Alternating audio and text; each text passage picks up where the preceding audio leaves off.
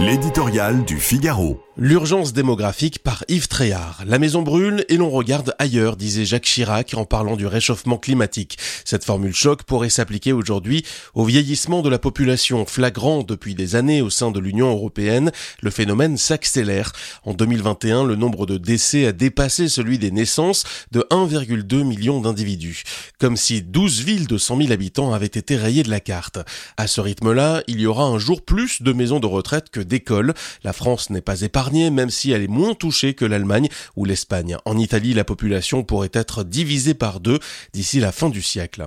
On s'inquiète avec raison du creusement de notre dette ou de la montée de l'inflation, mais on oublie que l'urgence est aussi démographique. Notre équilibre économique en dépend. C'est à l'aune du profit de sa population que l'on mesure le tonus, le dynamisme et les capacités d'un pays à affronter l'avenir. Il est donc regrettable que cette dimension ait été reléguée au second plan dans le débat sur la réforme des retraites. Pareil déni d'anticipation est coupable. Le vieillissement français risque fort de chambouler notre généreux et coûteux modèle social. Il repose aujourd'hui sur la solidarité entre générations. Mais demain, qu'en sera-t-il s'il y a moins d'actifs que d'inactifs? Qui assurera la charge humaine et financière des retraités dont l'espérance de vie va encore s'allonger?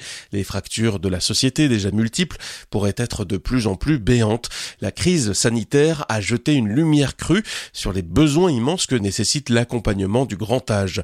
Ceux-ci vont exploser en volume. La création d'une cinquième branche de la sécurité sociale semble acquise, mais son financement demeure tabou.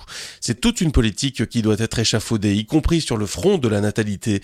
Longtemps championne d'Europe, la France a régressé sur ce terrain ces dernières années. Les causes sont nombreuses, mais le quinquennat de François Hollande n'a vraiment pas fait de cadeau aux familles.